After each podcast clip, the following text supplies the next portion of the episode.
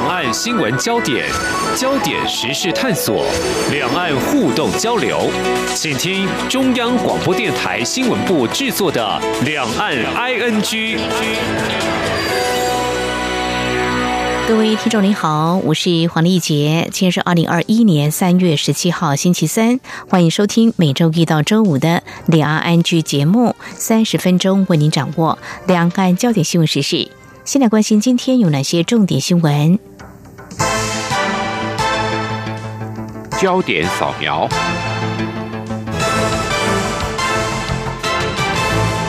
中央流行疫情指挥中心指挥官陈时中今天下午在疫情记者会中表示，国内今天没有新增 COVID-19 确诊病例，病例数维持九百九十例。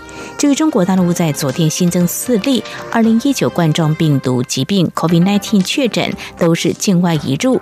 中国大陆累计报告确诊病例九万六十六例，香港累计确诊一万一千三百二十九例，澳门累计确诊四十八例。相关的焦点，对于外界希望重启两岸小三通，陈时中今天表示，疫苗接种未达一定比例，如果开放，恐怕会存在很大风险。政策方面则有落会评估。至于中国国台办在今天上午举行例行记者会，根据官媒人民网文字实录，有台湾媒体询问。陆方和多国协商疫苗护照，两岸是否也可以比照处理？如果两岸短期内无法达成共识，陆方是否有可能单方面提供便利，像是接种过疫苗的台湾民众到大陆可以免除十四天隔离医学观察等等？对此，发言人朱凤莲则表示，有关方面会综合考虑各方因素进行研究和处理。台湾和博流建交迈入第二十二年，而政府在今天宣布，台湾博流旅游泡泡正式启动。这是台湾第一个对外启动的旅游泡泡，也是亚太区第一个旅游泡泡。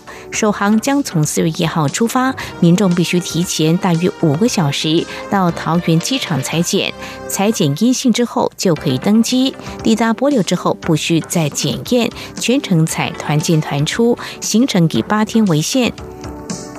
内政部三十多年来首度修正发布外国民间机构团体在我国设置办事处申请登记作业要点，大幅简化申请登记程序，想删除不准设置秘书处及办事处以一个为限的规定，让国际组织可以更有弹性决定在我国设置办事处的层级，而且不再限制办事处的数量。同时，也删除办事处应向当地警察机关报备规定，以符合自由结社及两公约的精神。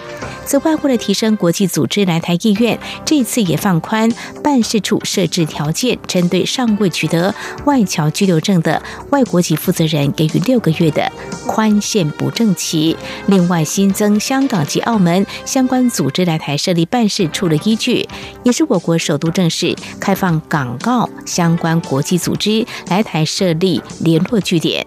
但是，为了维护国家安全及利益，作业要点也明确规定，大陆地区相关组织都不得来台设置办事处，而且人民都不得担任办事处任何职务。中国大陆当局在今天十七号宣布推出对台农林二十二条措施，声称将支持台人跟台资企业在大陆农业、林业领域的发展。就农林地融资便利、资金支持、投资经营、研发创新、开拓内销等面向，提出具体支持措施，吸引台湾人才、技术前往。农委会副主委陈俊记今天对此表示，政府规定禁止赴中国投资的四百零九项，包含农业核心技术研发者，赴中必须报备，但目前为止还没有触法的开发案例。财经焦点。美国、中国与欧盟有意扶植本土半导体产业发展。有研调机构认为，各国政府五年内每年至少要花费三百亿美元，才有机会赶上台积电以及三星的技术竞赛。而相关焦点稍后焦点探索，我们要带您进一步来了解看好五 G 通讯、电动车的产业发展，第三代半导体技术争夺战已在两岸开打。为何有台商甘于将十多年研发突破成果卖给中国大陆？未来第三代半导体产业的竞争有多激烈？稍后访问财讯双周刊副总编辑林宏达观察探讨。明天的历史就是今天的新闻，掌握两岸焦点新闻就在《两岸 ING》节目。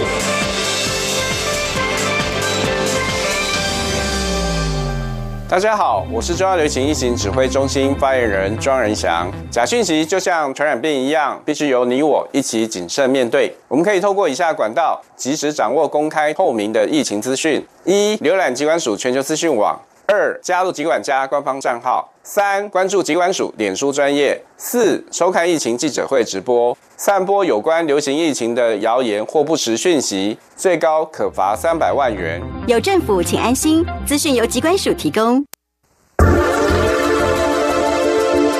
最热门的新闻，最深入的探讨，焦点探索。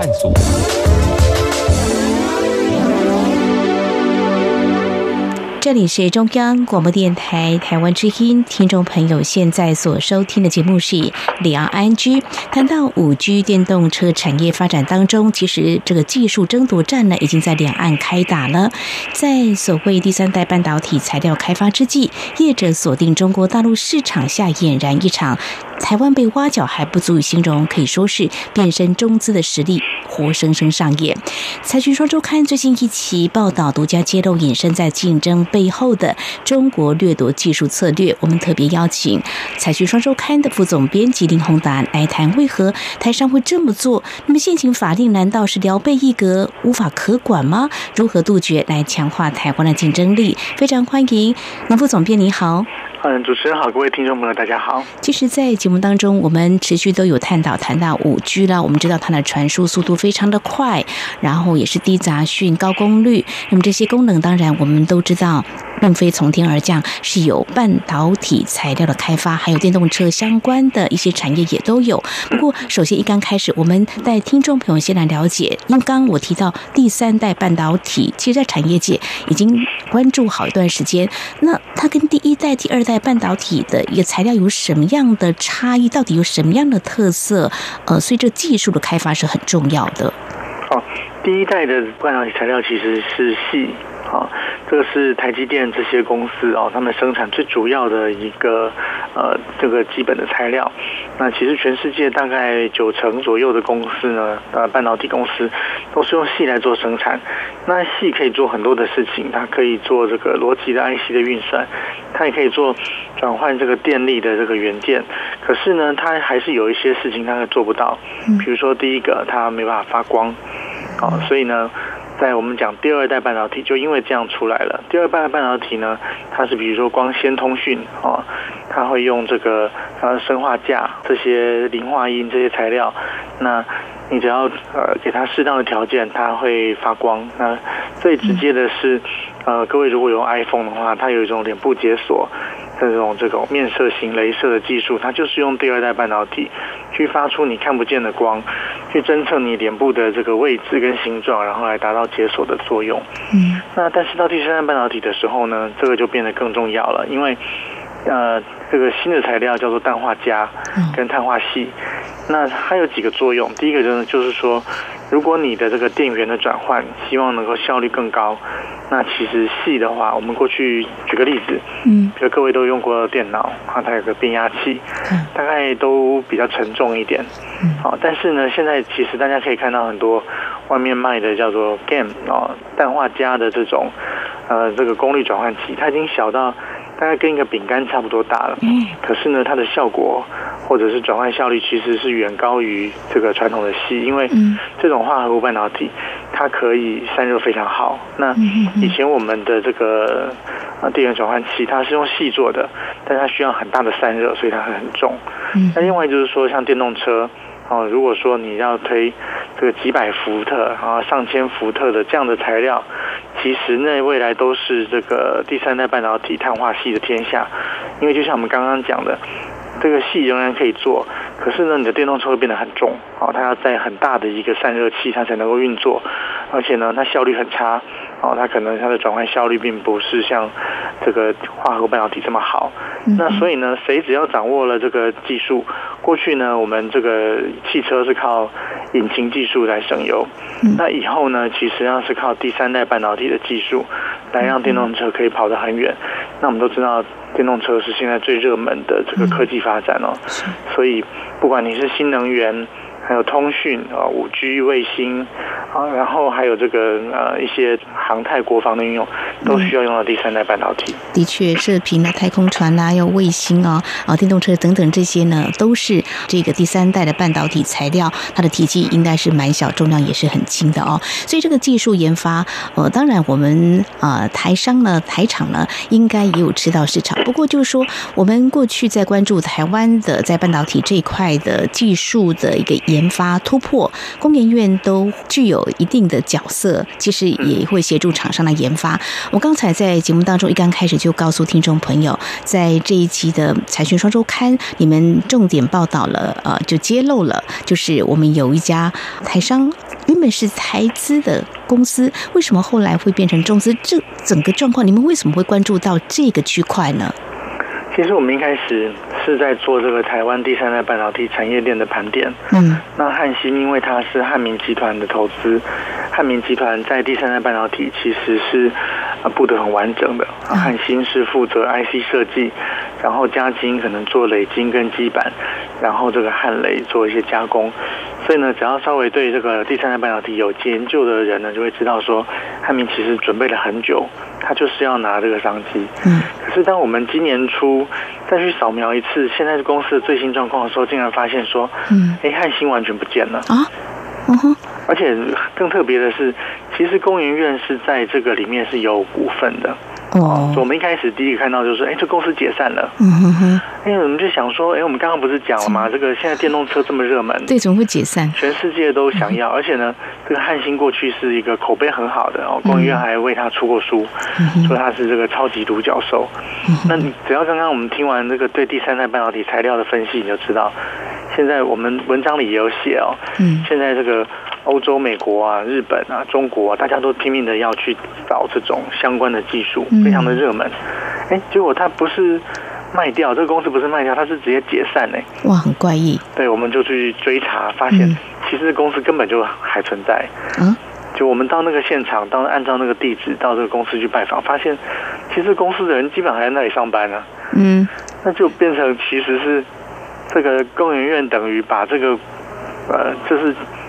这个解解散只是法律上的一个动作，它事实上是经过了过去一年很复杂的一个股权重整的结构，让他把人专利这些通通都洗过去，变成了一个跟台湾毫没有关系的公司，那就代表说，其实工研院过去的这些投资。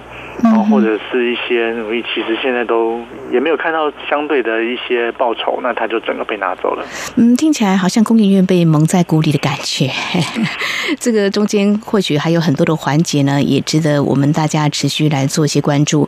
那他们是不是针对呃有关中国大陆的这个某些市场的庞大？我们知道，其实技术的研发当然要为市场所用嘛，哦，嗯、这个部分的话。经过你们在进一步的追踪看到的啊，它整个情况是怎么样呢？到底为什么会有这样子的一个变化？那当然，因为最大的股东是汉民嘛，嗯，所以我们当然也问了汉民的意见。那大家要先谈汉芯的时候，先要了解说，汉芯其实做的是车用的这个呃碳化系，是它瞄准的目标。嗯，它早期也做一些电源转换器里面用的零件。我们刚刚谈到，它可以很有效率的去减少能源的浪费。嗯。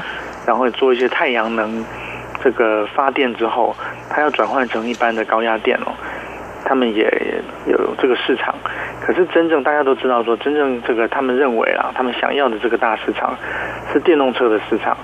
所以呢，其实我们再去深入的去了解，都发现说，其实过去这几年哦，这个比亚迪哦，或者是这个相关的中国的公司哦，其实一直都在跟汉芯联络，因为。我们知道车用的晶片，其实它不是你做出来马上装在车上然后就可以用了，它一定要经过一些可靠的测试，经过一些调整，确定说，哎，我这个车子开到沙漠去，开到北极，啊，在极冷极热的状况之下呢，它都可以运作。哦，这个对于第三代半导体来讲是很大的一个挑战。所以呢，在从这家公司大概从一三年开始，哦，其实一般来讲这种车规的认证至少要五六年。嗯。那从一三年开始哦，大概做到一七一八，它就这已经正式的打进的这个车子的这个供应链。嗯。可是呢，就在这个商机要爆发之前哦，那他就决定说，哎。那我我我干脆就把整个公司都这个搬过去啊，把这个股权重组哦，那我可以享受到这个更大的好处。嗯，所以呢，他在这个一方面也是中国现在把这个第三代半导体哦当成是这个全国都要这个拼的一个项目。嗯，所以我想有很多的压力啊，就施加在这个汉芯上面。那最后大股东呢就决定说，哎，那我就把你。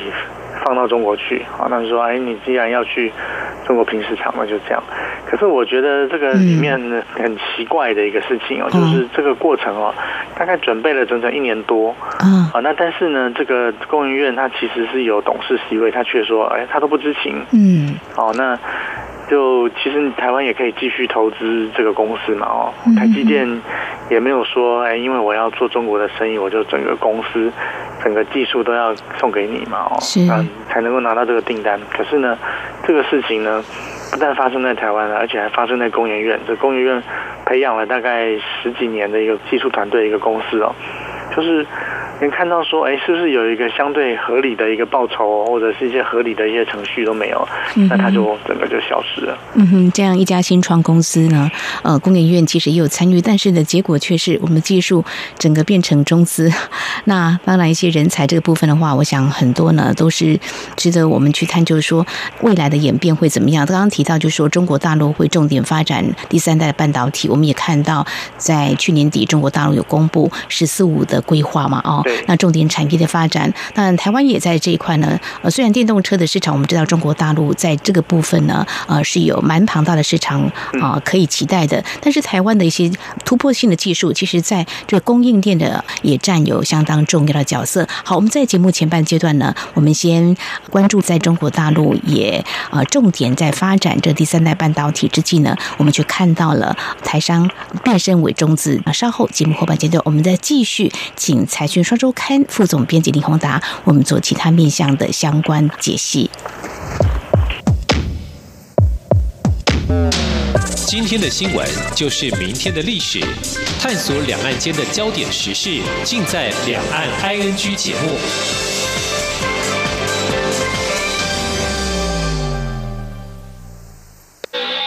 这里是中央广播电台台湾之音。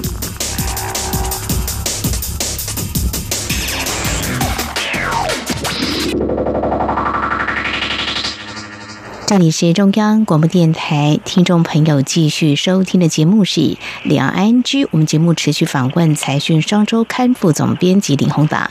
刚才在了解有关第三代半导体的这个发展技术的突破，那么在两岸的这个技术争夺战当中呢，我们看到有台商做出不一样的选择。当然，在法这方面，怎么样来做？比较好的控管，让技术可以留在台湾，保有我们的竞争力，是以我们探讨的面向。那么持续就是说，刚才啊，我们在节目前半阶段也提到，就是说，呃，这个第三代半导体事实上在产业界已经被讨论一段时间了。事实上，随着五 G 电动车的一个发展，未来的发展是可期的。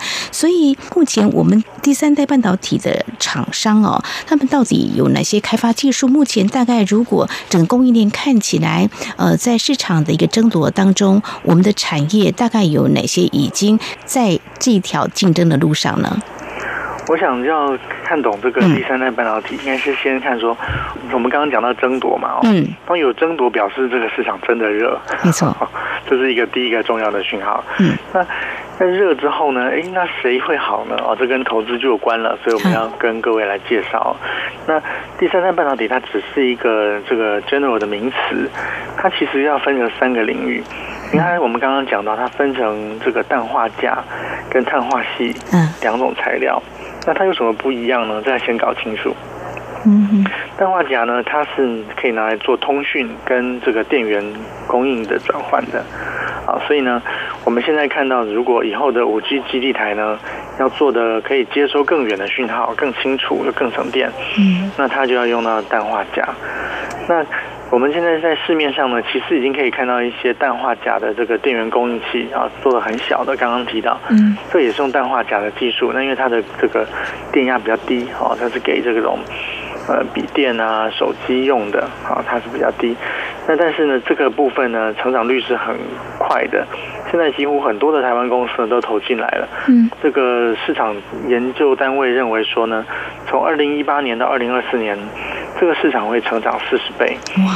那所以这里面呢，其实就很热闹了，因为包括像台积电啊、世界先进，其实都已经跨进在这里面，而且都是很明确的说他们要投资这个领域。嗯，那其他的呢，像这个呃晶电的这个富材哦，他们也做这个相关的事情，还有我们刚刚讲的汉明啊，汉民虽然。嗯它的这个设计部分卖掉了，可是呢，它的制造汉磊跟嘉金，那它还在台湾。那另外就是中美金呢，它也是一路人马啊。中美金呢，它同时入股了宏杰科，嗯，啊，这个是做我们刚刚讲的通讯部分，全世界第二大的这个化合物半导体厂啊。它是宏杰科在做这个呃砷化镓的这个制造。那所以呢，那。中美金另外一路呢，就是透过贸矽啊，还有加上这个呃中美金的董事荣明光，他也是鹏程的董事长。那鹏程做的呢是车用的二极体，所以呢这个串起来看起来中美金集团呢，在这个车用和通讯呢都非常的积极。嗯，所以呢台湾其实有很多路的人马都很积极在投资。那最后一个呢是碳化矽，碳化系就是我们刚刚讲的电动车需要用到的关键。那虽然现在碳化系呢仍然非常的贵，可是呢我们在文章里有整理出来，嗯，哇，这个几乎啊国际的大厂没有人缺席啊。我们随便念几个，像一八年呢，这个罗姆半导体就宣布说，在二零二四年之前呢，要把这个碳化系的产能哦增加十六倍。那这个美国的龙头 Cree 哦，嗯，也是跟这个福斯啊，我们知道全球非常大的车厂啊，他说共同发展碳化系技术。而且呢，Cree 也宣布说要投资十亿美元新建一个非常巨大的这个碳化系工厂啊。所以我们刚刚讲，这个有人争夺，有人投资的，表示这个东西真的是重要啊。所以呢，我想。台商呃都看到了这个趋势。嗯哼，好，这个美国、日本、中国大陆都投入的这个发展，包括欧洲了哦。那争相投入，当然产业看好未来的前景。不过，这基本上呢，这个获利情况还好吗？如果厂商他们大胆投资的话，当然是压一定会好的。那整个怎么样来看呢？嗯。嗯其实现在我们这次有采访文茂跟洪杰科哦。如果各位对研究产业的这个未来有兴趣的话，我建议大家可以来研究洪杰科，因为这个是洪杰科他在去年中美金呃入股他之后第一次他们总经理接受这个专访。那他谈的重点就是说，红杰科呢，因为中美金入股资金到位之后，他们预估啊接下来要快速的去扩展它的产能，嗯那可以预期就是。红杰科的这个营收哦会跟着水涨船高，那红杰科的这个毛利率大概在三到四成左右，所以它并不是一个不赚钱的公司，它其实获利还不错。嗯，那加上它要快速的扩张，在整个大中华区哦，其实在制造的能力方面还是台湾比较领先，所以这个是在通讯部分可以注意的。那在我们刚刚讲的这种这个电源转换的 IC 哦。其实这个台积电跟世界先进呢是最为积极的。嗯哼。那台积电其实虽然它的这个公开出来谈的次数不多，但是目前在这种我们文章里有写，嗯，在全世界这种小型的消费性的这个化合物半导体的这个电源转换器哦，台积电大概已经至少有五成以上的这个市占率。哦，嗯，呃，这样看起来的话，包括通讯啦，还有这个电源转换这一方面的产业领域，这个第三代的半导体材料的研发，所以这个不单单只有利基市场，是几乎可以说它会颠覆半导体市场吗？可以这样来看吗？还是怎么样来看这样子的一个持续性的？嗯，第一个现在最大的改变就是会被颠覆的其实是电源的市场。啊，包括我自己在内，我都去买了一个这种化合物半导体的这个电源转换器。嗯，因为我们每天都要用笔记型电脑嘛。没错。那但是以前的这个变压器很重。嗯。那现在真的就是像一个饼干一样，非常的轻，而且价钱不断的这个变得越来越有吸引力。所以这个外资报告，我们这次有拿到一份报告，他就说它会在两三年内快速的改变全球电源供应器市场的一个状况。嗯哼哼，是这个通讯的话，如果要看到这个电动车的话，就是说也有呃业界在评估未来几十年可能电动车会看好，所以这个会时机拉得很长，像台积电的这个接单相关的产业，应该是还可以持续来看好，是这样子吗？嗯、呃，在台湾的强项是在制造的部分，嗯，但是在设计还有这个制作基板材料的这个两个领域，还需要再努力这样子。嗯哼哼，所以未来在这个部分的话，刚刚提到第三代的半导体的这个材料的厂商，短时间来看，这一块被热门讨论的这个产业，大概可以持续多久？产业界有什么样的看法？嗯，这个应该要分几个领域。我们刚刚讲到这个氮化镓在电源领域，它是四十倍的成长，那其实现在就已经相当的热了。嗯，那呃，但是氮化镓不是一个很好加工的东西，所以谁能够这个制造的技术越好，好越稳定，这都会反映在获利上。这是第一个。嗯哼。那第二个是碳化系。嗯哼。那其实碳化系台湾比较。花的时间比较久的还是汉明这一脉的系统，那像嘉晶跟汉雷，都是台湾很少数可以同时加工氮化镓跟碳化锡两个材料的，所以呢，在这个部分，呃，我想。因为在 Tesla Model 3开始采用碳化矽之后，现在全世界的车厂都看到说，如果你要打败 Tesla，你就要用这种半导体。所以我相信，它现在并不会是一个短期的话题，它会是这个一年比一年越来越热。我觉得这个东西就是大家会以后会打得越来越激烈。嗯，现在只是刚开始打，所以这个挖角战只是其中的一环呢。那以后。因为到二零三五年你就不能卖那个汽油车嘛？你看现在连这个碳化系都还在弄的话，表示电动车还没成熟。嗯、对，那要等碳化系成熟了之后，电动车才会比较会普及。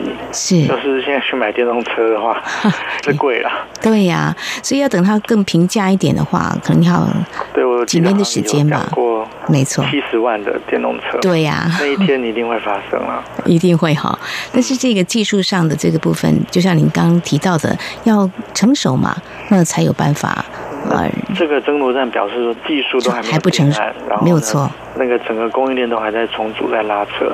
嗯哼，那大概要五年以后，五年以后才会比较成熟。嗯哼，这是卢明光的看法，我相信是这样。嗯、是，但是投资会走在。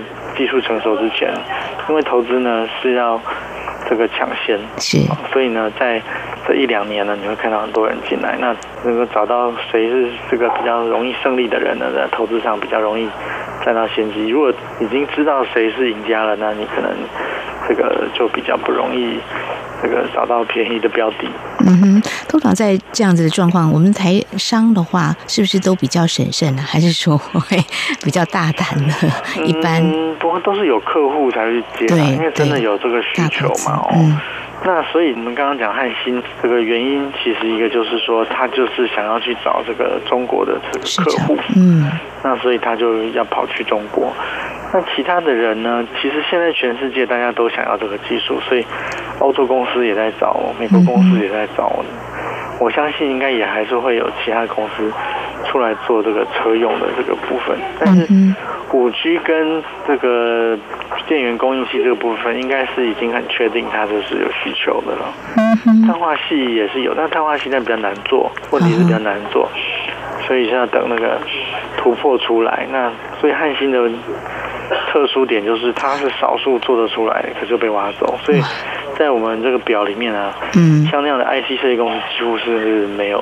嗯，他被挖走之后就空一个，哇，真的很可惜哈。我想这也是我们相关单位必须要正视的问题。当然，厂商他有他自己的经营的策略哦。不过在今天我们是了解这一块的一个竞争争夺哦，还有大家瞄准了这个市场，所以才会有呃目前出现这样的一个情况，很热门哈。对对对。好，这第三代的半导体技术开发到底具有哪些突破？那么所带动的产业发展趋势有哪些关注焦点？我们在今天非常感谢财讯双周刊。副总编辑林宏达的观察解析，非常谢谢副总编，谢谢你。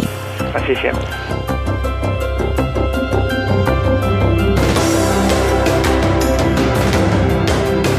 好，以上呢就是今天节目，非常感谢听众朋友您的收听，华丽姐祝福您，我们下次同一时间空中再会。